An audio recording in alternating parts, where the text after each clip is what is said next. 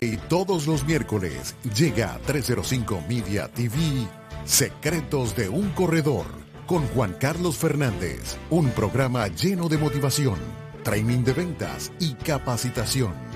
A las 4 de la tarde todos los miércoles vivirás un programa de colección. Descubre de qué estás hecho de la mano del que lo logró y quiere compartirlo contigo. Secretos de un Corredor por 305 Media TV.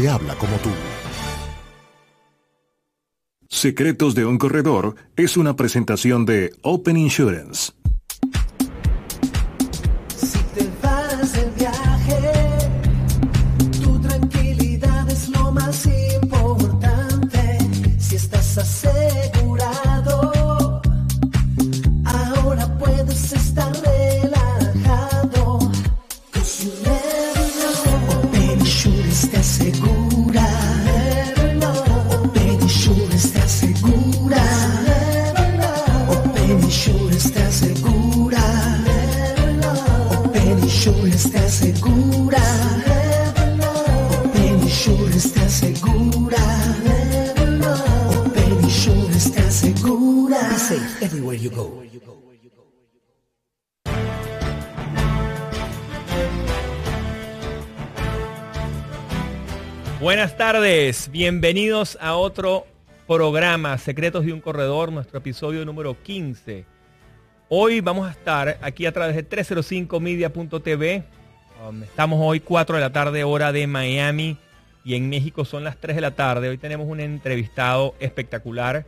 Es el CMO de justo.mx, un retail mexicano que mm, ha explotado de una manera exponencial en la pandemia y hoy queremos hablar con su CMO que nos eche un poquito el cuento cómo ha afectado el COVID-19, cómo ha afectado esta pandemia a un retailer en el mundo digital en Ciudad de México. Estamos hoy con Antonio Anese, compañero de rugby, amigo, eh, maratonista, especialista en, Hoy en día yo quisiera decir que es especialista, es emprendedor empedernido, pero además es corporativista y Um, especialista en llevar al retail a otro nivel. Y en este caso le ha tocado la tarea importante de llevar el retail a Ciudad de México. Y ha pasado por muchas compañías importantes, desde, desde Venezuela, ha pasado por compañías como eh, Total, ha pasado con empresas como mercadolibre.com, estuvo en Google en México y ahora está en justo.mx. Entonces, bueno, bienvenido Antonio, ¿cómo estás?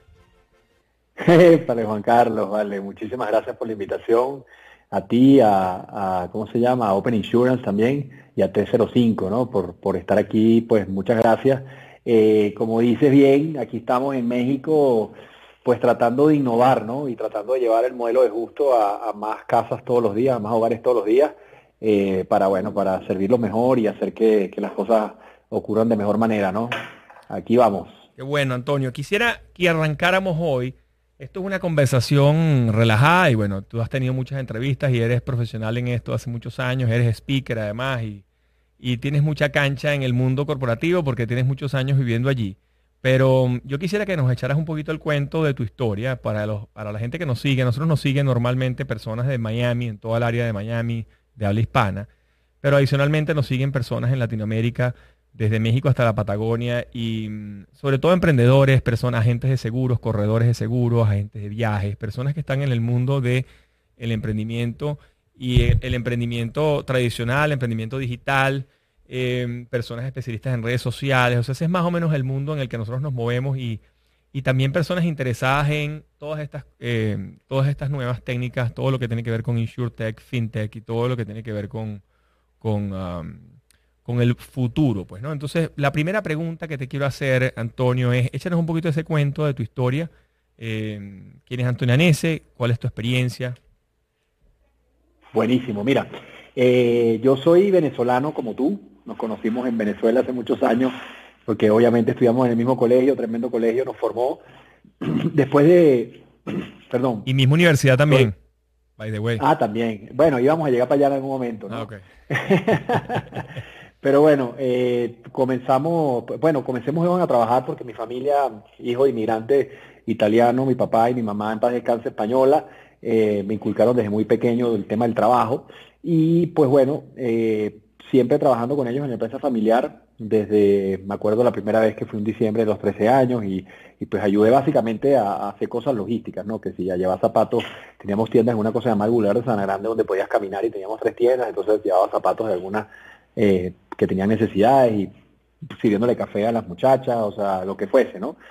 De ahí pues eh, seguí trabajando en el negocio familiar, ya más formalmente cuando entramos a la universidad, ahí en la metropolitana, eh, ya era como eh, pues más en la parte de marketing, ¿no? Y también en la parte de ventas. Y de ahí, pues bueno, surgieron muchas cosas, entre ellas la inquietud con, con, mi esposa Alejandra, en ese momento novios, de que nos queríamos ir a, a hacer un posgrado, ¿no? Y pues bueno, decidimos salir en el año 2002 a, Boston a hacer posgrado. En ese momento eh, hubieron unos eh, misunderstandings con, con la familia, el los planes que tenían ellos para mí, los que yo tenía para ellos.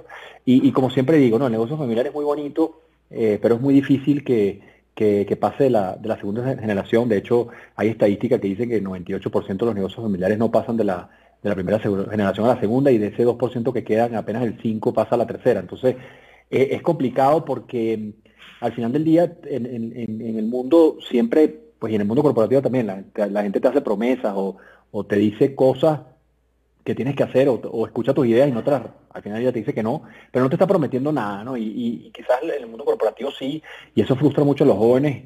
Ya yo no soy tan joven, eh, yo me, más bien tengo hijos grandes, pero, pero en ese momento uno se frustra mucho y, esas cosas pasan. Entonces, bueno, decidí que, que al final del posgrado ahí en Boston, iba a buscar mi, propio rumbo, a ver qué tal me iba, y ahí comencé a trabajar en Stop and Shop, primer retailer grande que, trabajo fuera del, de familia, fuera del familiar, porque nosotros sí estábamos verticalizados en, la, compañía familiar, teníamos fábricas y tiendas, y de ahí me fui a trabajar al mundo corporativo por primera vez, un retailer de comida en, en el Northeast llamado Stop and Shop, y después de ahí, pues, me volví un poquito a las raíces, que son los zapatos con Reebok, ¿no? O sea, fui eh, category manager para toda Latinoamérica, viendo la parte estratégica de la región eh, en, los, en las categorías de footwear, sports. Eh, ahí conocí Latinoamérica, para los que nos están escuchando, pues, conozco casi todos los países de Latinoamérica y la verdad me quedé enamorado de, la región, ¿no? De hecho, cuando me tocó salir de Venezuela otra vez, me quedé en, en Latinoamérica, en México. Y, después de ahí eh, nos fuimos a, ¿cómo se llama? Nos regresamos a Venezuela con la marca Riu. Eh, mi mamá se enfermó y esa fue la razón que, pues detonó el tema. Y de ahí pues eh, rápidamente me moví, me moví otra vez a un retailer grande en Venezuela que es Fred Total, tipo Home Depot. ¿ok? donde estaban en una transformación de, de, negocio familiar a negocio un poquito más corporativo y tal, y yo creo que encajaba perfectamente ahí porque tenía experiencia en los dos mundos, en el negocio familiar y en el mundo corporativo afuera. Eh, ahí hicimos una transición interesante, se creó una junta directiva y tal, no sé qué, progresamos mucho y después de ahí salió la oportunidad de Mercado Libre eh, para llevar la operación de Venezuela. Ahí estuve casi seis años y, bueno, se, hicieron cosas muy interesantes. Mercado Libre comenzamos, cuando yo comencé Mercado Libre hacía unas eh, 50.000 transacciones en el botón de pago y terminamos en medio millón de transacciones. Hacíamos unas eh, 350.000 transacciones en, el sitio y terminamos en 1.850.000 en el pico. O sea, la verdad es que el crecimiento fue exponencial hasta que llegó la, la hiperinflación, ¿ok? Y de ahí, bueno, se dieron cambios, hicieron, se hizo una reestructuración y me dieron para llevar Perú lo cual me encantó y, comencé a llevarlos de Venezuela, pero en un momento dado tenía que irme hasta, hasta Perú, ¿no? En, junio del año pasado, de hecho, tenía que estar en Perú ya yo. Y pues bueno, la decisión fue explorar México porque siempre México pensé que era un país más grande. Yo tenía la inquietud desde hace mucho, mucho tiempo de comenzar en un very early stage eh, emprendimiento, ¿no? Eh, eh, enterprise, ¿no? Entonces, pues bueno, llegué a México con Google, tuve poco, me aburrí rápido de vender publicidad y eh, que eso es básicamente el negocio de Google eh, y de ahí me movía justo en enero de este año y estoy feliz con, todo el tema todo lo que estamos haciendo. O sea la verdad es que eh, pues bueno es un emprendimiento como les digo que tiene un, un año y seis meses que se fundó apenas pues bueno cuando me uní éramos muy pocos y ya somos muchos más y hemos avanzado muchísimo en, en muchas cosas no wow qué rápido lo dijiste rápido, pero son una cantidad de años, ¿no? Estás hablando de veintipico de años de experiencia. O sea, desde Stop and Shop hasta el Antonio Anese de Stop and Shop versus el Antonio, el Antonio Anese de Justo Market, tiene, tiene encima haber trabajado en la compañía más grande del mundo, ¿no? Una de las compañías más grandes del mundo de, ¿cómo se llama? del punto de vista de advertising, pero también de conocimiento, ¿no? De cultura, de know-how, todo. O sea, porque es que hoy en día Google, um, yo digo, lo digo mucho y, no sé si lo escribo en mi libro, pero yo digo que Google es como nuestra segunda mamá. Porque tú cuando tenías un problema, cuando eras chiquito, le pedías algo, no sabías algo, preguntabas a tu mamá. Hoy en día los muchachos le preguntan a Google, ¿no? Este, y Google le da la respuesta y normalmente el 94% son acertadas, que es lo más, lo más, lo más interesante.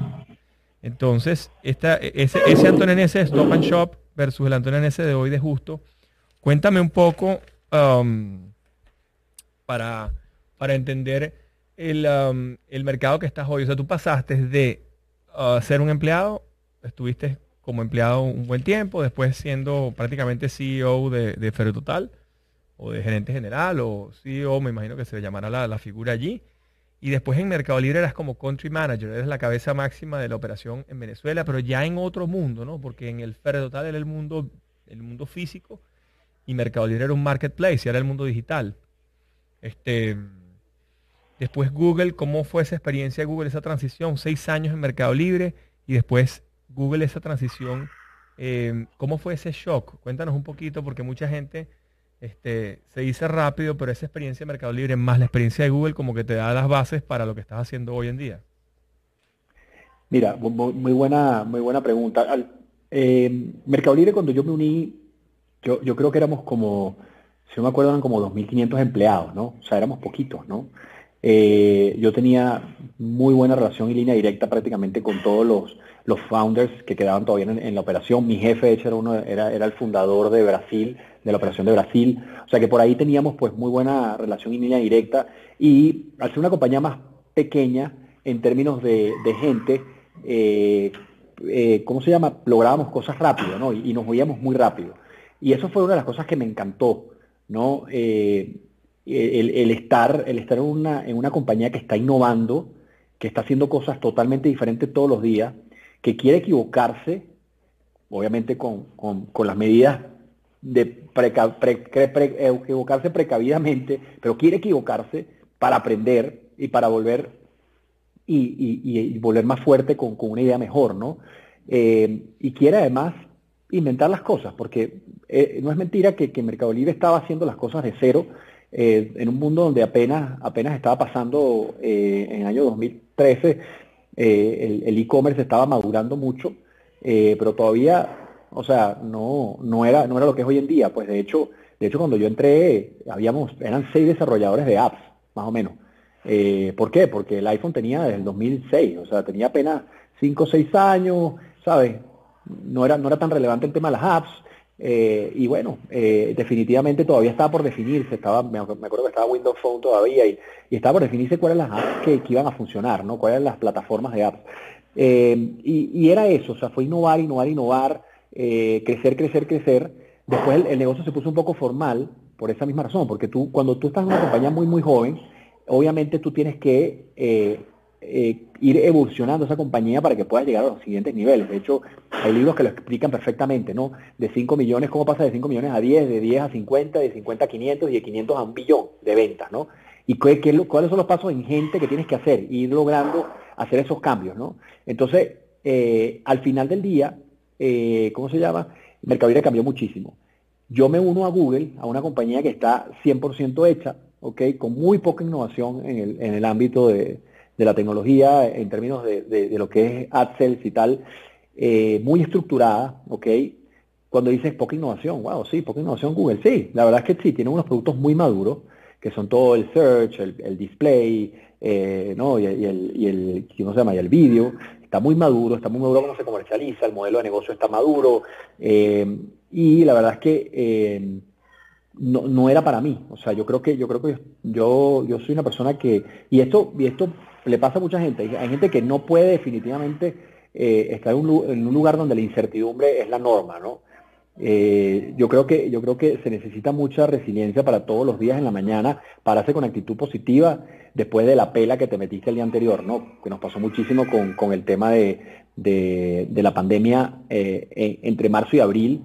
Eh, nuestra, nuestro, ¿cómo se llama? Eh, nuestro negocio creció 3X y no estamos preparados para 3X, estamos preparados quizás para crecer como estamos creciendo ahorita otra vez después de ese escalón que subimos, un 35, un 40, un 50% mes a mes, pero no 3X en un mes a otro. Entonces, era una locura, o sea, todo, todo salía mal, había que pedirle disculpas a todos los clientes conocidos, porque obviamente en ese momento, y todavía queremos seguir muy en contacto con los clientes, creo que eso, ese feeling no se puede perder nunca. Y, al final del día lo que tenías que hacer era pedir perdón y seguir adelante. Y hay gente que no le, no, o sea, no puede estar ahí. O sea, hay gente que necesita un poco más de instrucción, necesita un poco más de, de ¿cómo se llama?, de guía. Y, en estos momentos, pues, eh, es muy difícil porque todo está incierto. O sea, todo es incierto, no se sabe cómo va a funcionar lo que vas a hacer. Aquí la filosofía que, yo aprendí en Mercado Libre es probar, ¿ok? Y, probar rápido para, poder mejorar rápido e ir cambiando con el tiempo. Sí, porque si no intentas nunca te vas a dar cuenta que está bien o está mal. No, si, no, si, no, haces la prueba, si no vas al mercado y no pruebas, ¿cómo, cómo tienes el feedback? ¿no? Ahora, cuéntanos un poco qué es justo. Qué, háblame, de, háblame de la compañía. ¿Qué es justo? ¿Cómo fue esa idea? Eh, cuántos socios son, cuántas, cuántas personas conforman el equipo, o sea, porque entiendo que te viniste de una compañía, Google no sé si son cuántos empleados son, pero debe ser un super monstruo, ¿no? Sí, y te fuiste lo que estamos diciendo, lo que estamos diciendo antes, eh, parálisis por análisis, ¿no? pero sí, Mira, eh, Google son como, creo que son 80 mil empleados, no, 100 mil, casi 100 mil empleados. Imagínate. Casi 100 mil empleados. Un monstruo de compañía, claro. Muy grande, muy grande, sí, sí. Y cuando decías que Mercado Libre tenía 2.500, ¿era solo en Venezuela o todo Mercado Libre en Latinoamérica? No, era toda Latinoamérica. Toda Latinoamérica tenía 2.500 empleados.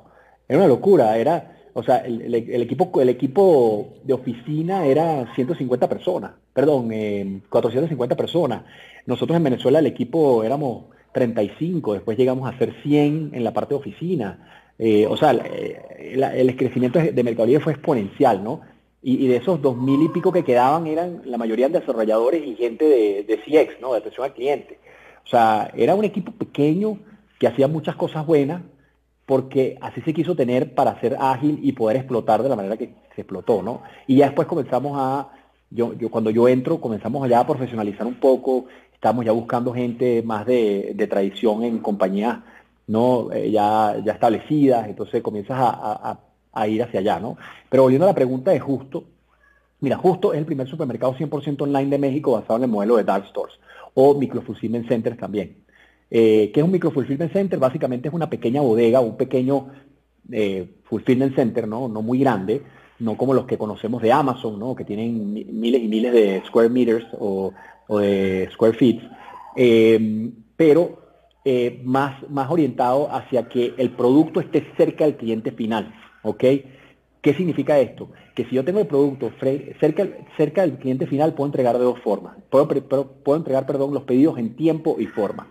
Cuando digo en tiempo, es que imagínate que tú dejes un helado en, en el verano eh, en, el doorstep de la puerta de alguien en Miami, ¿no? Imagínate en agosto que te dejen un helado ahí. Cuando llega a los dos minutos ya no es helado, es merengada. O sea, es malteada, como dice aquí en México. No, eso es otra cosa. Es una malteada, güey, pues, claro. Entonces, ya no es eso. Entonces, eh, ya no es el producto que era. Y, romper la cadena de frío es lo que tú tienes que lograr, eh, ¿cómo se llama? No romper la cadena de frío es lo que tienes que lograr, ¿no? Entonces, el modelo lo que hace es que cuando te, cuando te hace el delivery a tiempo, se garantiza que tú estés en el momento para recibirlo y de nuestra cadena de frío en la que entregamos, llegue a tu cadena de frío que es tu refrigerador en la casa. ¿Ok? Entonces, obviamente, eh, cuando, cuando logras estar cerca del cliente final, puedes entregar en tiempo. Y en forma es porque eh, pues hay dos factores importantísimos. Uno es que la forma es que el helado llegue congelado, ¿ok? Porque la cadena de frío es una cadena de frío que logras hacer, eh, ¿cómo se llama? Eh, con un costo menos elevado. ¿Por qué? Porque al estar cerca no necesitas tener un termoquín o una, un, vehículo refrigerado o en tres ambientes, que es el, es el deber ser, pues. Porque estás entregando, estás entregando dry grocery, estás entregando fresco y estás entregando congelado. Entonces deberías tener tres ambientes de vehículo. Sino que tienes un vehículo donde metes con una pequeña cava o una hielera y metes coolpacks y te llega congelado, te llega perfecto, no pierdes la cadena de frío. Y la forma también es que, eh, ¿cómo se llama? Tienes, puedes entregar todas las categorías. Nosotros definimos la forma como que puedes entregar todas las categorías de supermercado, ¿ok? Eh, cosa que quizás algunos no lo pueden hacer, ¿ok? Eh, Amazon en Estados Unidos ha hecho un buen avance con Amazon Fresh, pero no tiene toda la penetración completa que, necesita por esa misma razón, porque el gran reto aquí es poder entregar lo fresco y lo congelado en, su, estado como debe ser, pues sin romper la cadena frío.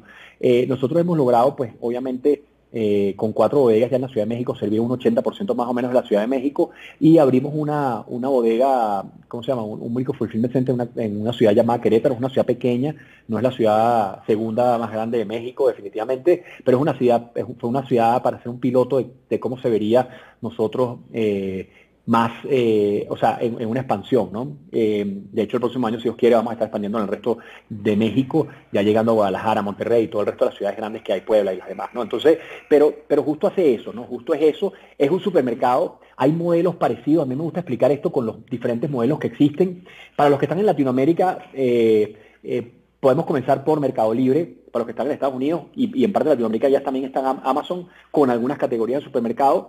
Eh, Amazon para los que están en Estados Unidos, ¿no? Entonces, ¿qué hace Amazon? Pero sobre todo en Latinoamérica, ¿no? Porque creo que en Estados Unidos sí ya tiene Amazon Fresh y compró, obviamente compró Whole Foods para poder tener, sí, para poder tener la capilaridad que necesitaba y poder tener esto, estos microfulfillment centers, vamos a decir así, cerca del cliente final, ¿no? Entonces, aquí en Latinoamérica, Amazon y Mercado Libre pueden entregar todas las categorías de supermercado. No, porque su modelo de distribución es un modelo de distribución con bodegas fuera de las grandes ciudades, donde el, vamos a decir así, el pedido se carga en la mañana y se carga una ruta larga. Entonces, en la ruta larga pueden pasar muchas cosas y la verdad es que todavía nada más pueden entregarlo todo lo que es dry groceries o shelf stable groceries, ¿no? Eh, obviamente pañales tienen mucho tiempo vendiendo y tal, pero ya están, ya están incorporando cosas como enlatados, harinas, ¿no? Pastas, ¿no? Que, aguantan, aguantan la ruta larga, ¿no? Eso es un diferenciador de nosotros. Nosotros sí te entregamos todo lo demás. Ya ustedes entregan, pues, o, sea, cuando tú dices que es un automercado 100% digital, es que ustedes entregan frutas. Eso que veo en la, en la pantalla que son frutas, verduras, legumbres. Ustedes entregan todo el mercado tradicional. En vez del carrito que tú vas ahí al, al, al supermercado o al abasto o al, al colmado, como dicen dominicana, le dicen colmado. Eh, lo que vas a buscar en el colmado, lo que vas a buscar en la bodega, lo que vas a buscar en el automercado, en el abasto, eso mismo tú lo entregas digitalmente en la puerta de la casa de la persona con una bolsa como la que está allí. Correcto, o sea, tal cual. Eh, ahí, ahí, ahí es donde íbamos, ¿no? O sea, entregamos todo. Esto obviamente es nuestro, eh, ¿cómo se dice? Nuestro, a ver, la, punta de lanza de nuestra oferta, porque, eh, y después vuelvo a explicar un poco el modelo, eh, porque realmente, si te pones a ver filosóficamente, lo único que tú escoges en el supermercado son las frutas y las verduras y un poco las proteínas.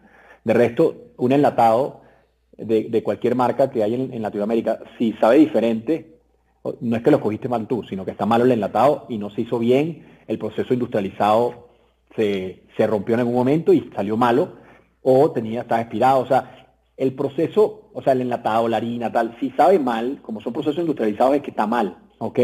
Y tú no lo escogiste, tú coges ese, o sea, tú escoges ese sabor y vas a ver igual aquí, allá, en donde lo compres, ¿no? La gran diferencia son los frutos y las verduras y por eso nosotros estamos poniendo mucho cariño, porque la gente dice, no, yo no voy a dejar que, alguien más me, o sea, ¿cómo se llama? Escoja mis frutas y mis verduras, porque no lo va a hacer bien. Entonces nosotros, obviamente el esmero nuestro es que eso salga lo mejor posible y con eso tenemos varios programas que te voy a decir después, ¿no? Entonces, eh, seguimos, ¿no? Entonces pues están los, los supermercados tradicionales, ¿no? Eh, cualquier eh, cadena grande aquí en México, eh, o esta Soriana, está Walmart también, en Latinoamérica está, está... Ustedes tienen Costco también, ¿no? También hay Costco aquí. Entonces, pero Costco es, es otra, es otra eh, ¿cómo se llama? Otro evento de consumo, ¿no? O sea, al final del día Costco es, es, diferente lo, la experiencia que están ofreciendo y, qué es lo que va, la gente va a comprar. No es el día a día, sino es más, es más para planificación del mes. Sí, es, Costco, es, Costco, es, Costco es una compra mensual. Eh, perdón que mi perro está, un poquito nervioso. Eh, Costco es una planificación mensual. Eh, nosotros estamos para, para hacer tu supermercado preferido cada cada semana, ¿no? Cada compra semana o cada dos veces a la semana.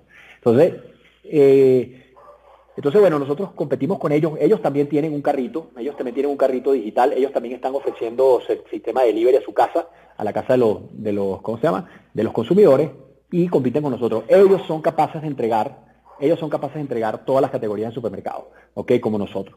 El único problema de ellos es que su foco sigue siendo el retail, eh, ¿cómo se llama? El retail tradicional, el, brick and mortar, que llaman también en Estados Unidos. Y otra de las cosas es que eh, eh, ellos, ellos están utilizando su cadena de, de supermercados para hacer los picking. Y, entrar a una tienda, entrar a una tienda de nosotros, porque nosotros sí tenemos como una especie de tienda, una bodeguita, eh, una, perdón, un micro fulfillment center, eh, nosotros sí tenemos eh, eso organizado de una forma que no lo tienen organizado ellos. Tú cuando entras a un Walmart, obviamente la gente quiere, o sea, Walmart quiere que tú lo navegues más para que la fruta y la verdura esté adelante, pero el tema de leche y pan está en el fondo para que siempre lo vayas a buscar, porque son anclas de la tienda y tal, y entonces se vuelva la leche y el pan más caro que tú compras. Entonces, cuando tú metes ahí un picker a, hacer un, a, llenar una orden de digital, una orden que llegó por digital, se vuelve muy ineficiente su experiencia. ¿Por qué? Porque no está hecho para navegarlo rápido. ¿Ok? Está hecho más bien para que tú lo disfrutes, lo, lo navegues más lento y puedas encontrar las cosas. Entonces, eso eh, eso pues no facilita la entrega y eh, la verdad es que al final del día sus fill, sus fill, sus fill rates son mucho más bajos, ¿no? ¿Cuál es un fill, qué es un fill rate? sí, el fill rate es lo que, lo que yo ordeno contra lo que recibo, ¿no? Entonces cuando tú el promedio de la industria actualmente en México está hablando de 82%, nosotros estamos por encima del 99%, ya te voy a explicar por qué. Y el siguiente competidor son, eh, en Latinoamérica está sobre todo Corner Shop, y en Estados Unidos está Instacart, ¿ok? Corner Shop de hecho está entrando, creo que ya entró en el sur de la Florida, y ya, pero estoy seguro que ya está en Texas, ¿ok? Corner Shop eh, lo compró Uber y básicamente lo que hace Corner Shop es que va al supermercado por ti, como hace Instacart, literal. Y ellos tienen ese mismo reto de que cuando, cuando, ¿cómo se llama? Cuando van a la tienda, pues obviamente primero no tienen el inventario en tiempo real, ¿ok? Porque tienen que ir a buscarlo. ellos lo van y lo buscan. o sea, Instacart, el modelo de negocio es que ellos reciben el pedido y mandan a alguien a buscarlo y eso se lo lleva a la casa. Correcto, es el modelo de negocio, es un, es un marketplace. Al final del día, el marketplace es Instacart, ¿ok? Ahí donde se reúnen los dos, el comprador y el que te hace la orden, ¿ok? Eh, y, es un, es un, y es un marketplace que llama también de tres, de tres aristas, ¿no? Porque además está, por debajo está el, supermercado, ¿ok? el supermercado es el que está como en la parte de atrás, ¿no? Walmart, todos los... Okay. Ellos tienen, están, están conectados con el API de la compañía, de, de cada una de las organizaciones y preparan las bolsas el mismo retailer, ¿no? Entiendo. O sea, tienen unos speakers. Eh, es, ah, es, Corner Shop, es Corner Shop quien va, es Instacart quien va. Ah, Instacart quien va, Entonces, aquí hay dos, aquí hay dos, dos desventajas para el retail tradicional. ¿no? El primero, que el cliente no es tuyo. El cliente es de Corner Shop o el cliente es de Instacart, porque como te digo, el marketplace. Entonces, aquí se reúne todo el mundo. La información la, tiene, la tienes aquí. Entonces, yo que estoy aquí abajo, retailer, no sé quién es él, quién es mi comprador o sea, o el end user de, mi, de mi fruta, mi verdura. Y tampoco sé quién es este, que es el que va a hacer el piqueo. O sea, no tengo idea quiénes son. Entonces, eso, eso va en detrimento del retail tradicional, pero como el retail tradicional no se movió tan rápidamente para tener un buen servicio, bueno, eh, eh, eh, aparecen cosas como Instagram y, funcionan, ¿no? Entonces, ellos funcionan bastante bien, ¿ok? Están bastante bien integrados, pero todavía la integración no es al 100%. ¿Por qué? Porque el retailer no quiere que se sepa toda su información. O sea, hay un tema de, celos un poco de, guardar la información y todo este tema. Entonces, cuando tú llegas y pides algo en la página, otra vez vuelve, vuelve a ser un 82% el fill rate, porque ordenas algo que no está en la tienda o que ya se acabó. Acuérdate que vas a la tienda y yo siempre digo que las tiendas son unos animales vivos, ¿no? Entonces, mientras que tú ordenas y tal, y pediste, y el, y el señor va y hace la compra, de repente los, tres, los últimos tres enlatados que estaban ahí se acabaron dos y todavía has pedido dos. Entonces, bueno, te traen uno solo. ¿Entiendes? Entonces, ese tipo de cosas ocurren mucho en ese modelo. Es muy bueno, al final del día es muy eficiente. Eh, ¿Por qué? Porque tienes, tienes varias eh, cadenas en el mismo sitio, ¿no? Entonces es como tener un minicentro comercial de, de, ¿cómo se llama? De abarrotes, como dice aquí en México, ¿no? De, de, de frutas y verduras y de supermercado, ¿no? Entonces, sí, sí funcionan bien. El siguiente modelo, que es más o menos el nuestro, eh, está, está saliendo en varios lugares del mundo, ¿no? Ocado en, el UK, eh, lo tienes hace tiempo, ¿ok? Eh, Miss Fresh en China, hay uno que se llama Freshmart en Perú, ¿ok? Y nosotros justo en, México, ¿no? Y básicamente nuestra diferencia y donde nosotros estamos apostando, porque yo sí te digo algo, el, tema de, delivery de categorías de supermercado es de la frontier of e-commerce, ¿no? O sea, en la parte de e-commerce es como donde está el último tesoro, ¿ok? Que capturar, la última beta de oro que descubrir, ¿no? Entonces, nadie sabe bien cuál va a ser el modelo que va a prevail, ¿no? Cuál va a ser el modelo que va a ser el más exitoso. O los modelos o la combinación de modelos, ¿no? Porque pueden ser varios, puede ser la combinación de varios, puede ser uno solo. Nosotros estamos en el modelo de apostando a que la experiencia del usuario eh, es muy importante entre lo que ordena y lo que recibe, ¿ok?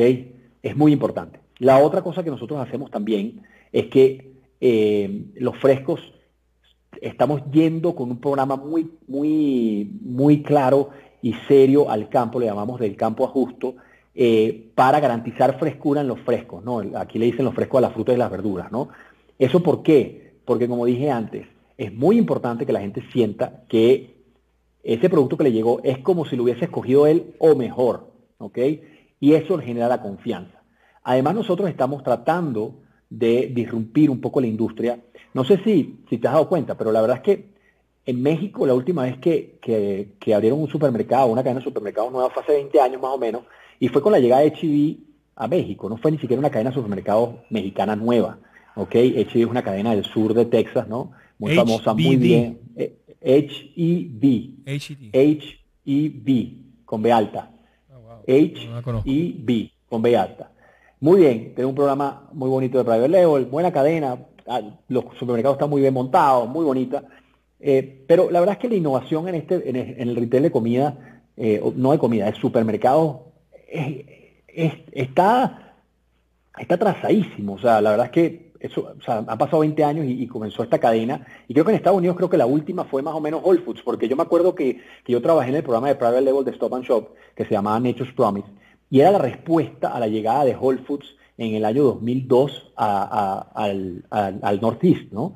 Entonces, era la, era la categoría, perdón, era, la, era el private level de Stop and Shop dedicado a productos orgánicos. Y Whole Foods llegó con una propuesta de orgánicos muy fuerte. Entonces, estamos hablando de que Whole Foods estaba, debe tener, no sé, 20, 25 años que se creó, o sea, no, no tiene mucho tiempo, si, si te pones a ver. Claro, sí, sí, sí, es una marca relativamente nueva.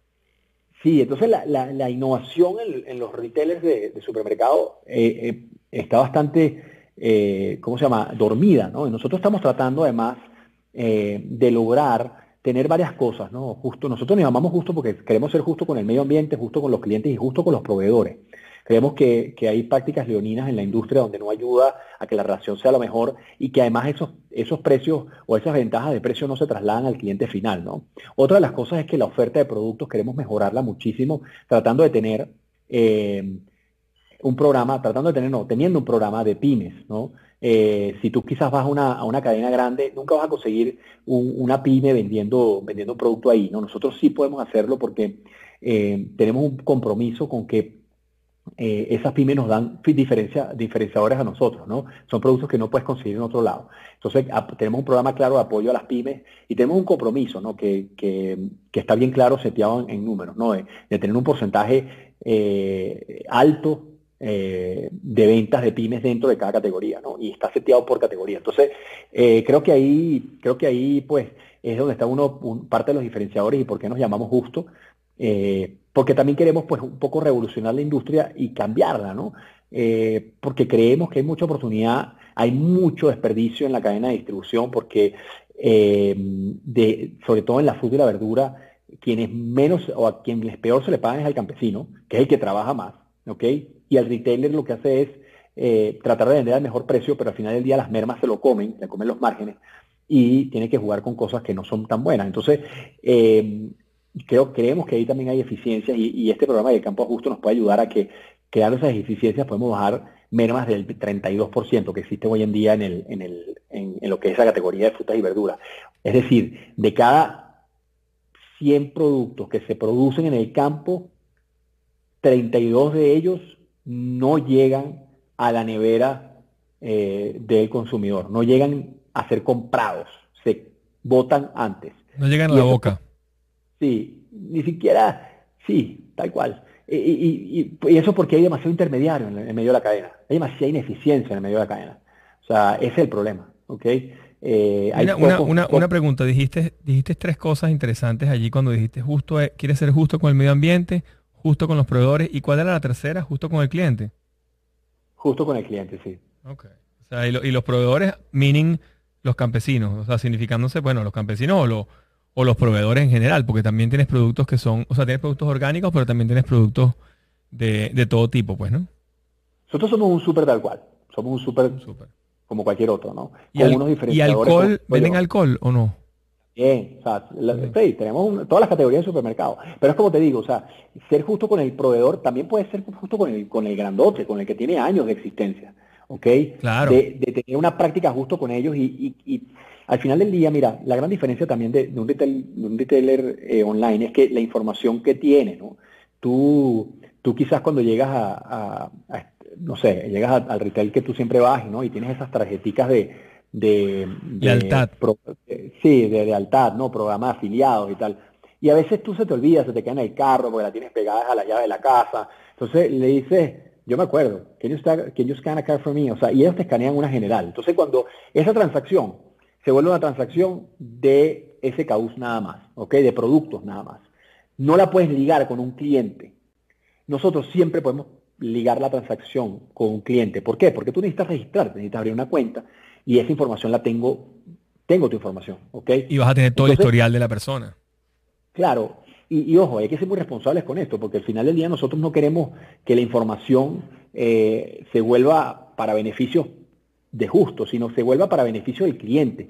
Y cómo yo te ayudo, por ejemplo, a mejorar tu dieta, cómo yo, te ayudo a mejorar tu estilo de vida, cómo yo entiendo que tú te estás poniendo a dieta eh, porque cambiaste de leche entera a leche descremada y después de leche descremada cambiaste a leche, de almendra. ¿Entiendes? Entonces digo, ah, ok, te estás poniendo dieta. Entonces te comienzo a presentar mejores, eh, ¿cómo se llama? Recetas que te ayuden a, lo, a tu gol, ¿no? A tu meta, que es pues eh, estar, eh, estar un poquito, ¿cómo se llama? Más saludable, pues tener una dieta más saludable. Entonces, o sea, hacia allá es donde nosotros queremos ir y esa información compartirla con los proveedores, obviamente con todas las reglas que existen de, intercambio de datos, todas las reglas que existen, nosotros obviamente las, cumplimos eh, en términos de pago, somos PCI compliance, o sea, todas estas cosas, pues obviamente nosotros las estamos, ¿cómo se llama? Las estamos eh, respetando, pero sí creo que es información valiosa para un proveedor decirle, mira, ¿sabes qué? Creo que si sacas este sabor mejor que el otro, eh, puedes vender más y, puedes, y puedes beneficiar también a mi cliente porque puede ser, no sé, puede ser que ese sabor sea un poquito más económico, por decirte. Entonces, o sea, al final del día, eso es un poco lo que estamos buscando y, es una de las ventajas también de, tener un retail tradicional. Ojo, como, les, como te dije al, principio, esto es, esto es una prueba, ¿ok? Nosotros estamos probando muchísimo. El modelo como, como está ahorita nuestro, nosotros hacemos nuestro propio delivery porque sentimos que el único touch point que tiene eh, justo con el cliente final es ese muchacho que te entrega la compra. Entonces somos muy cuidadosos ahí. ¿Por qué? Porque nuestro incentivo es la calidad, no la rapidez. Entonces, obviamente queremos que eso se sienta eh, y también, pues, obviamente eh, hay que esperar a ver, ¿no? Hay que esperar a ver cómo, cómo este modelo avanza. Nosotros sí, por la pandemia, nosotros sí, me gusta decir siempre que somos prepandemia, la pandemia nos enseñó muchísimo, ¿ok? Y nos cambió muchísimo también, porque nos aceleró no sé, un año, un año y medio. Yo creo que nosotros íbamos a estar en el momento que estamos ahorita, íbamos a estar en, enero o febrero del 2022. ¿Ok? Eh, todavía, o sea, yo creo que yo creo que se adelantaron muchas cosas. Un salto cuántico. sí, totalmente, porque, porque bueno, porque la gente dejó ir al súper, ¿no? Eh, presencialmente y, buscó alternativas, ¿no? Ojo, eh, es un mercado súper competido en México. Aquí la penetración del canal moderno, como lo definen los CPGers, es del 62%, eh, es altísima para Latinoamérica, es la más alta de Latinoamérica de hecho, y en Ciudad de México creo que es el 80%. O sea, a la gente le gusta ir a su mercado y hacer su compra en el mercado físico. Eh, o sea, cuando digo canal moderno es, es, la penetración de, Walmart, es la penetración de Chedraui. O sea, hay, eh, creo que hay un, Walmart por, hay un Walmart a, 22 kilómetros de distancia de acá mexicano. O sea, es altísima la penetración, ¿ok? De, lo que es el canal moderno que llaman o el, o el canal formal, que es, un, que es un retailer tradicional. Eso pasa mucho en Latinoamérica, quizás no tanto en Estados Unidos, porque en Estados Unidos el changarrito, como dicen aquí, o la, la bodeguita de la esquina no existe tanto. Ya los, grandes retailers se lo, se lo fueron comiendo.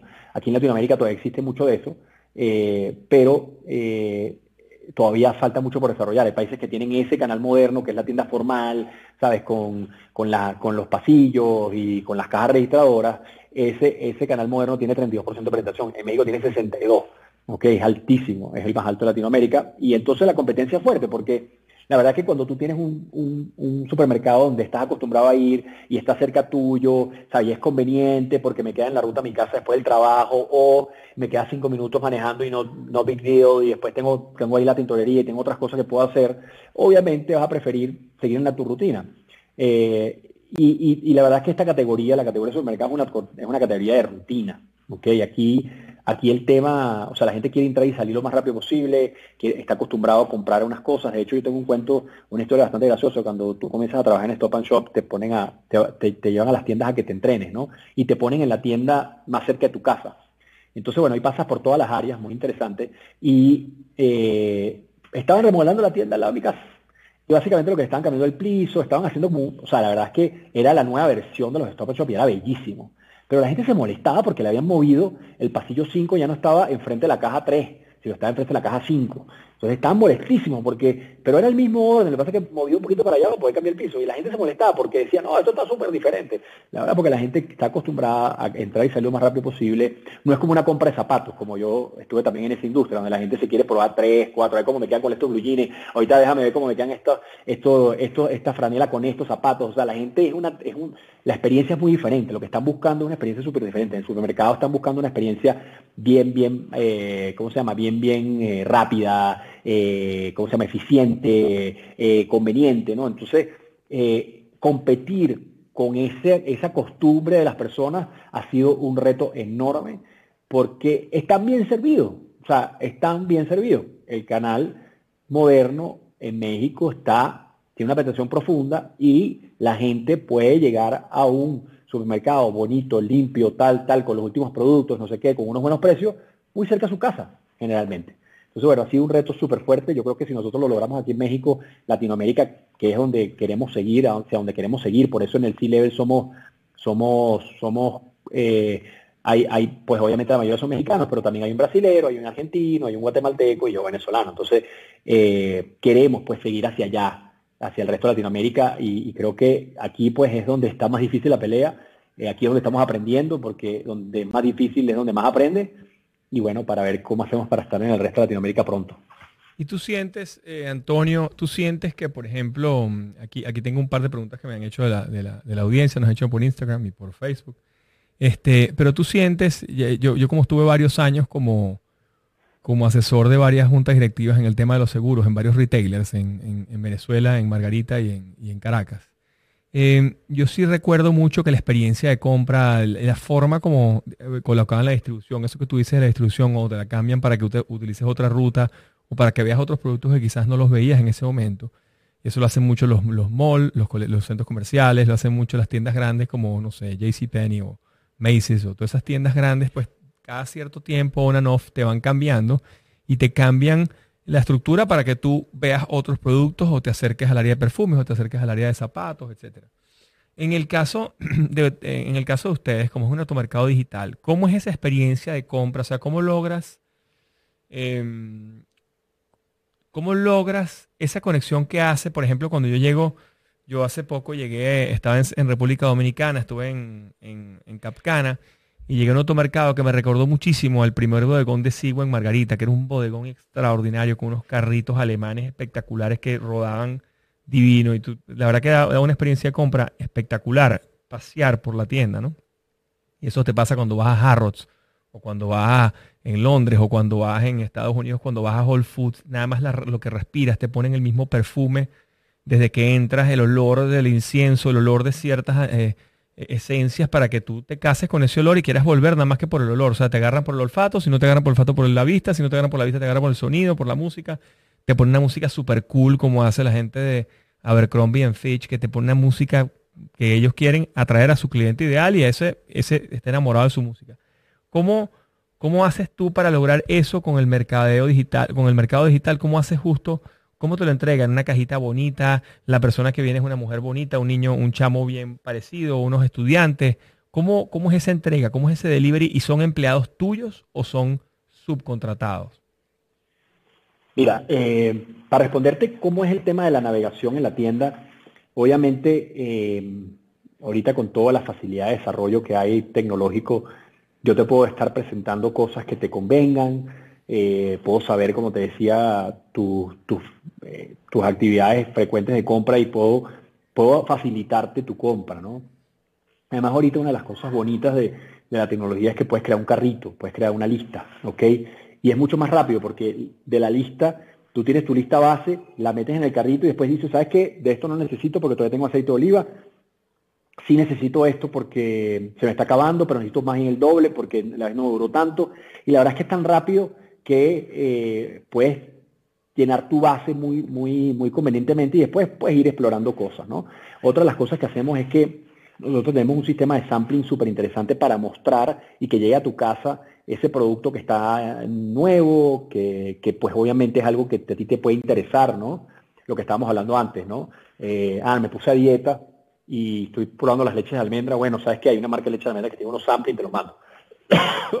Lo puedes hacer y le mandas eso aparte de su mercadito. Claro, entonces identifico esas, tendencias. Y por el otro lado, como, me preguntaba, si la experiencia de entrega para nosotros es muy importante. Nosotros tenemos nuestra propia flota, ¿okay? que está brandeada con, los logos de Justo. Esa ha sido nuestra valla móvil más interesante. De hecho, tenemos un cupón ahí de descuento para que pruebes Justo y, diariamente llegan, llegan gente que está viendo esa, esa valla móvil y nos prueba. ¿ok? Eso nos hace, eso nos hace, pues, nos da una diferencia interesante. Eh, yo no sé si ustedes les ha pasado, pero eh, aquí, aquí en Latinoamérica, eh, Uber Eats y Rappi, ¿no? los que entregan eh, comida a domicilio directamente a los restaurantes, entregan una moto con una mochila, con, con un morral, ¿ok? No sé si le ha pasado que has pedido Uber Eats y te llega un, güey, como dicen aquí, un muchacho con, con, una mochila de Rappi. O sea, ¿qué experiencia es esa de entrega? Malísimo. No, y te llega todo desbaratadito, o sea, no te llega, no te llega, no te llega organizadito, sino te llega bien golpeadito. Sí, entonces nosotros, nosotros al tener nuestra propia flota tenemos, tenemos la posibilidad de primero eliminar todo lo que son las bolsas, eh, eh, las bolsas de papel que tú ves ahí, ahí es donde metemos nada más las frutas y las verduras, pero el resto todo lo demás se entrega en, en, unas, en unas cajas, eh, obviamente de material recicla, reciclado, que además reciclamos o reusamos, ¿no? Entonces, son unas cajas y unas cestas donde van los frescos arriba eh, y que obviamente nos da la posibilidad de eliminar todo lo que son las bolsas plásticas, cosa que con el medio ambiente es una belleza. Y nos da otra cosa muy importante que es podemos entregar a granel, también de una manera muy organizada y no teniendo los problemas que han tenido los retailers tradicionales de poner un granel, donde el granel, por ejemplo, el arroz, esa bolsa de arroz tú al final del día la terminas botando. Y eso es un plástico de un solo uso y eso es malísimo para el medio ambiente. Entonces, obviamente nosotros también estamos, cuando hablamos de que somos justos con el medio ambiente, queremos hacer este tipo de cosas y al tener nuestra propia flota somos capaces de hacerlo. Porque el rapitendero o el, o el de Uber no puede regresar a la, bodega, él tiene que ir a buscar otra comida y llevarse a alguien más. Igual el de Corner Shop, el de Corner Shop está en la calle, él va al primer supermercado, te lo trae a ti, después va al siguiente, no puede ir a la, a la central a dejar esos recipientes. Entonces él obviamente entrega en todo lo que, eh, ¿cómo se llama? Él, sigue reutilizando todas las bolsas y sigue haciendo todas estas cosas porque no sabe qué capacidad le van a pedir en un momento o en otro, ¿ok? Él de repente tiene tres, tres cajitas de esas plásticas, pero le hicieron falta cuatro porque la gente pidió más. Nosotros no tenemos ese problema. Nosotros preparamos la orden en base a lo que tú, ¿cómo se llama? Necesitas, eh, eh, ¿cómo se llama? Lo que pediste y, eso, y esos contenedores regresan a la bodega, se limpian, se lavan, se vuelven a utilizar se limpian, se lavan, se van a utilizar. O sea, al final del día, eh, esa ventaja de, entregar, pues, pues sí. Además, nuestros, nuestros muchachos están uniformados, van con su franela o con su chamarra como la que yo tengo, eh, van bien identificados con su carro bien blandeado, ¿sabes? Al final del día la experiencia es súper buena, son gente muy educada, tenemos capacidad de entrenarlos constantemente, todas las mañanas se hacen meetings con ellos, antes de salir a la primera ruta, ¿sabes? Y en el segundo turno también, o sea, podemos hablar con ellos constantemente, darles instrucciones, decirles, eh, hablarles de amabilidad, hablarles de las cosas que deberían de hacer y no hacer. Entonces, bueno, eso te da una ventaja competitiva contra el resto, porque, ojo, es un poco más costoso, sí, eh, pero eh, creo que hace la diferencia al momento de la entrega. Ok, otra pregunta. esta industria del delivery existe, pues, esta es una pregunta que nos hicieron por las redes, ¿no? Forma parte de la cultura de muchos países. Países como Colombia son muy avanzados en el delivery. Em, pero el venezolano, por ejemplo, que nosotros venimos de Venezuela, le gusta ir a comprar, le gusta ir a su tienda. Obviamente en este momento de pandemia está utilizando todas las vías para el delivery y ya a los, no sé, yo creo que a los 10 días de la pandemia me llegó un correíto, me llegó una cadena de WhatsApp con todas las empresas que estaban ya listas para entregas a domicilio y restaurantes y demás, una vez impresionante. Entonces, podría convertirse el delivery en Venezuela en una gran industria. Eso, eso, tú, tú, lo ves en el futuro. ¿Tú crees que haya compañías de estilo justo que vayan a instalarse en Venezuela? ¿Cómo es tu opinión como eh, venezolano? ¿Tú crees que eso puede ser un gran negocio? Puede ser una, porque hoy en día el marketplace, los, los, los marketplaces que hay son, son pequeños, pues no. Está el gran marketplace de donde tú venías, que es Mercado Libre, está Linio, y hay varios marketplaces adicionales, pero en el tema del delivery. Mira, eh, a mí me parece súper lógico que se cree el delivery. ¿ok? Si nos ponemos a ver, ahorita, ahorita no hay ni siquiera gasolina, entonces yo no quiero salir a la calle a dar vueltas a ver si consigo los productos, entonces los pido, los pido online. Más hace sentido ahorita que antes.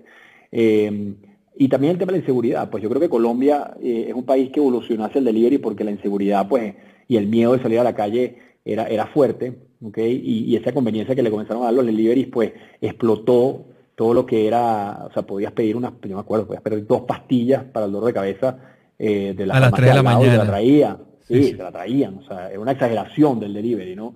pero y, puedes todavía hacerlo, pero eh, el costo es alto, pero yo no quiero salir a las 3 de la mañana. Entonces, yo no sé por qué en Venezuela no, ha, no, ha no se ha proliferado tanto el sistema. Yo creo que el, que el, efecto Venezuela es un efecto eh, ya más bien económico, donde las cosas, o sea, la gente no quiere pagar eh, más por, por, ¿cómo se llama? por cualquier otro producto y se han dedicado a, a buscarlo.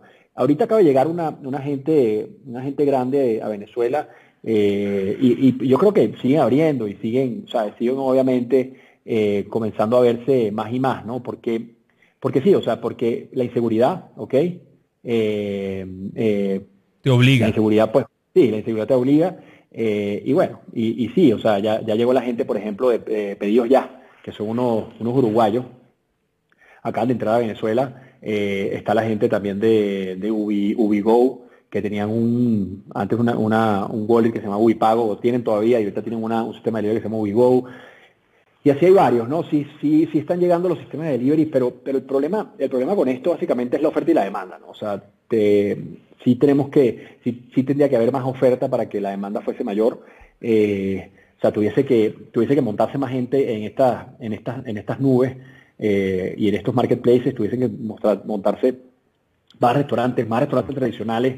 Creo que, creo que la falta de, tecnología también eso, eso pues no contribuye, la rapidez del Internet no contribuye. Eh, pero, o sea, yo creo que sí. O sea, la pregunta es, ¿tú crees que sean unas buenas oportunidades? Sí, a, mí lo que, a mí lo que me preocupa de mi país es el tema, eh, al final del día, eh, ¿cómo se llama? al final del día macroeconómico. O sea, la macroeconomía de Venezuela está un poco golpeada. Ahorita con, el tema de la dolarización quizás se está, se está acomodando algo, pero todavía es muy informal. Los sistemas de pago y los medios de pago están muy informales. Y para esto sí necesitas sistemas de pago robustos que dejen pasar tarjetas o sistemas de pago o seguridad que puedas pagar en efectivo y a la persona le llegue el efectivo después al, al, ¿cómo se llama? al establecimiento. Entonces, o sea, eh, o el pago en general, porque al final del día lo, quien se encarga de recolectar esos, esos pagos son, son los, los propios marketplaces, ¿no? Y se lo depositan a la cuenta. Entonces, eh, a mí lo que me preocupa más bien es eso, eh, más, que, más que yo creo que los sistemas de libre, o sea, Mercado Libre, nosotros llegamos a hacer 1.850.000 transacciones y rápidamente cuando metimos Mercado Envío, eh, el 5% de ese 1.850.000 transacciones se hacían por Mercado Envío. O sea, teníamos eh, ya gente pidiendo a través de un sistema más seguro y más lógico eh, sus órdenes. Entonces, o sea, sí hace todo el sentido del planeta, hace todo el sentido del planeta. Ahora la macroeconomía hay que ver cómo ayuda a esos modelos, porque sí son costosos. O sea, el, el delivery es conveniente, ¿ok? y eso, y eso la gente no lo identifica tan fácilmente, eh, por lo menos en Venezuela quizás no lo identificaba tanto porque la gasolina era prácticamente regalada y el combustible, como yo no tengo problema de ir dar dos, tres vueltas, quizás no voy a pedir algo que me, que me está costando X cantidad de plata porque, porque yo puedo ir al supermercado y no me cuesta nada. Ahorita que quizás el combustible está difícil de conseguir, está más caro, ahí sí va a ser un poquito más de sentido pagar por esa conveniencia, porque al final del día lo que tú estás pagando es un poco el negocio de la, del, del, supermercado, que eso que justo, para, justo el negocio nuestro es comprar los productos y ser un supermercado como tal, ahí está el negocio en el delivery, lo que nosotros queremos es mantener el costo a raya. Y lo que estás pagando básicamente es el, parking, o sea, el parking, un poco el desgaste de los vehículos y, y, la gasolina, que es lo que tú estuvieses incurriendo que no te das cuenta cuando vas al supermercado. Entonces, eh, sí, o sea, hay que, hay que ver cómo evoluciona. Estoy súper pendiente de Venezuela siempre eh, y por eso te digo que ya hay, ya hay como dos o tres, cuatro y hay uno internacional que acaba de entrar. O sea, eso me llamó mucho la atención porque porque bueno, dice, todavía hay gente apostando, ¿no? Todavía hay gente creyendo de que, de que puede haber un buen negocio allá. Totalmente. Ahora, una pregunta, Antonio, em, vamos a ir cerrando, nos quedan unos cuantos minutos para terminar, pero sí quiero que la gente se lleve ese, ese know-how, aquí nosotros lo llamamos secretos un corredor del programa, porque al final yo lo que traté de compartir, tanto en mi libro como en mi curso online, son los secretos de cómo alcanzar el éxito.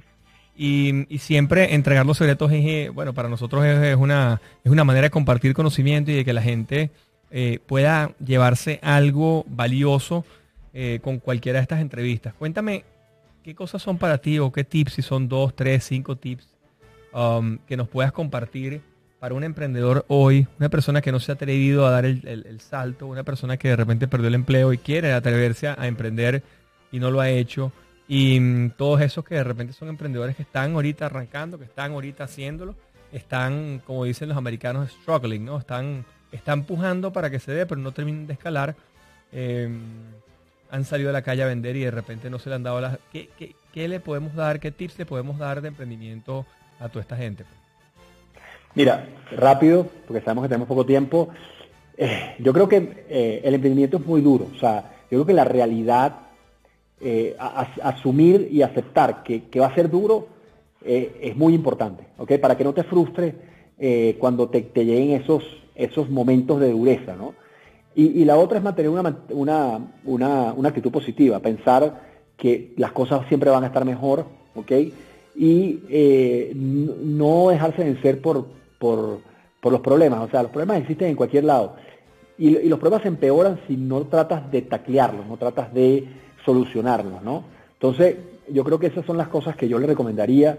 Eh, al final, eh, creo que también una de las cosas importantes es que te sumes a un network, eh, ¿no? Que te, que te dé respaldo, a un buen nombre, que tengas un buen producto por detrás. Creo que Open Insurance tiene muy buenos productos, por ejemplo. Entonces, o sea, que, no vendas que no vendas cosas que, que, no, trates de vender, no sé, una cosa que ya pasó de moda, un sistema que ya pasó de moda, eh, sino que trates de innovar, ¿no? Y entonces, pues, obviamente eh, que tengas productos buenos a la venta también te van a ayudar mucho, ¿no? Que tengas ideas buenas de vender te van a ayudar mucho. Y otra de las cosas es eso, o sea, al final del día lo que, lo que compran los fondos de inversión, lo que compra la gente, la gente compra personas, la gente que no compra ideas, todo el mundo puede tener una buena idea, la cosa es ejecutar esa idea. Entonces, bueno, ahí es donde está la, clave del éxito, ¿no? Perfecto, buenísimo, personas. Mira, qué bueno. Em, Déjame ver si tengo alguna otra preguntita por aquí que me hacía falta. Em, ¿Cómo ha sido tu experiencia en México como venezolano en la diáspora? ¿Cómo te ha recibido la ciudad, la gente, los partners, los socios nuevos en este negocio? ¿Cómo, cómo ha sido esa interacción? ¿Son varios de la diáspora? ¿Hay mezcladas? Ahorita dijiste algo que eran de varias nacionalidades en el equipo gerencial o en el, en el, en el board. Cuéntanos un poquito ese, ese, la verdad es que la experiencia ha sido increíble. México es un país súper noble, la gente es increíble, los mexicanos son súper cariñosos, muy educados. Definitivamente nos han tratado a los venezolanos muy bien. Eh, la verdad es que aquí ha llegado eh, una, una, camada de venezolanos muy profesionales que han dejado a Venezuela muy en alto. ¿okay? Eh, creo que hay 250 CEOs de compañías en México que son venezolanos. O sea, la verdad es que tenemos muy buena, muy buena imagen y eso nos ha ayudado a, pues a llegar más, más aterrizados, ¿no? Sí hay un cambio cultural, o sea, todos hablamos castellano, pero no todos hablamos mexicano o venezolano, eh, y eso tienes que tenerlo, cuando llegas a cualquier país de Latinoamérica tienes que tenerlo claro, porque yo creo que una de las cosas que te enseña la inmigración es, la humildad, ya yo lo hice una vez eh, y me enseñó muchísimo, aquí también tienes que ser muy humilde, ¿ok? Nosotros los venezolanos no podemos llegar a imponer nuestra cultura porque la nuestra está en Caracas la nuestra está en Venezuela, la nuestra no está aquí. Entonces, más bien te tienes que ir adaptando, nunca perdiendo tu esencia, nunca perdiendo tus raíces, nunca perdiendo tu acento, porque ese es tu orgullo, pero sí te tienes que adaptar, sí tienes que saber cómo moverte, porque no puedes cambiar a los mexicanos, tienen años haciéndolo, tú no quieres que tampoco llegue un... de hecho, mi papá italiano nunca trató de cambiar a los venezolanos, ok, siempre trató de vivir su vida lo mejor posible, pero tratar de, seguir pues eh, con la cultura venezolana y, eso fue lo bonito de la inmigración, ¿no? Que nos llegó allá, que nos, nos aportaron cosas y nos supieron acoger también, ¿no? Eh, a los venezolanos. Entonces, bueno, yo creo que eso es parte importante, ser humilde eh, y creer que, bueno, que, que, con tu trabajo fuerte puedes lograrlo, pero sí que tienes que respetar a, lo que es la cultura del lugar donde llegues, ¿no? Wow, buenísimo, qué bueno, qué buena experiencia, Antonio. Gracias por esta entrevista, gracias por, ah, por participar. espero, pronto poder ir a México, visitarlos por allá y ver la, operación en, en, carne propia, ¿no? Ver, eh, a mí me fascina México, es de los países favoritos míos en el mundo. Es México, fue de los primeros países al que viajé. Este, en el Mundial del 86, imagínate, yo estuve allá en, Guadalajara, estuve en el estadio, estuve en, en Ciudad de México con los amigos de mi papá. Sí, vale, ese, ese país es muy querido, la verdad que guarda un lugar especial en, el, en mi corazón siempre. México es lo máximo. Mira, bueno, gracias por todo, Antonio. Eh, una última, unas últimas palabras allí para la, para la audiencia este, y cerramos. De verdad, muchísimas gracias. Eh, qué honor está aquí, estar por aquí hoy y que hayan, que hayan escuchado un poco lo que tenía que decir. Eh, pues bueno, y bueno, cualquier cosa, pues estoy a la orden para cualquier pregunta por ahí en LinkedIn, pues ahí está mi perfil y, pues obviamente si tienen alguna pregunta adicional, pues con gusto. Y, nada, eh, Juan Carlos, de verdad gracias, pana. Tremendo programa, te felicito. Increíble lo que estás haciendo. Qué bueno, gracias Antonio. Bueno, qué bueno, muchas gracias muchachos. Secretos de un Corredor, otro episodio más. Este es un poco la idea, es compartir conocimiento con ustedes. Seguimos todos los miércoles a las 4 de la tarde hora de Miami, 3 de la tarde hora de México, 10 de la noche en Madrid. 5 de la tarde en Caracas. Nos vemos la semana que viene. Y bueno, muchísimas gracias aquí a Antonio Nese. Nos vimos por 305media.tv y mañana estaremos en los canales de YouTube de Open Insurances y arroba gojuanca. Nos vemos la semana que viene. Muchas gracias.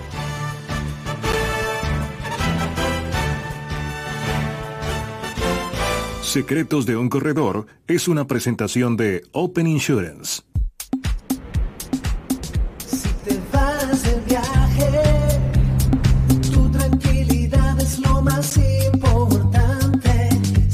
hacer.